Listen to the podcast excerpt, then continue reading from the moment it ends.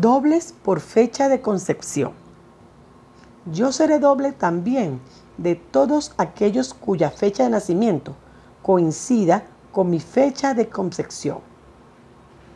En resumen, lo mejor para buscar dobles por fecha es el rango de afinidad, porque nos permite encontrar más clara y fácilmente de quiénes somos dobles.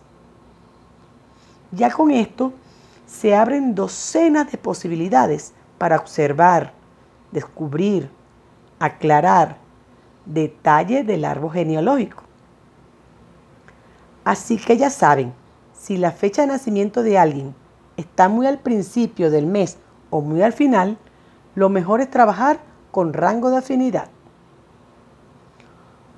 Otra función que tiene este cuadrito mágico es que nos permite descubrir de qué familiares venimos a reparar la historia y de qué familiares son nuestros maestros, etcétera.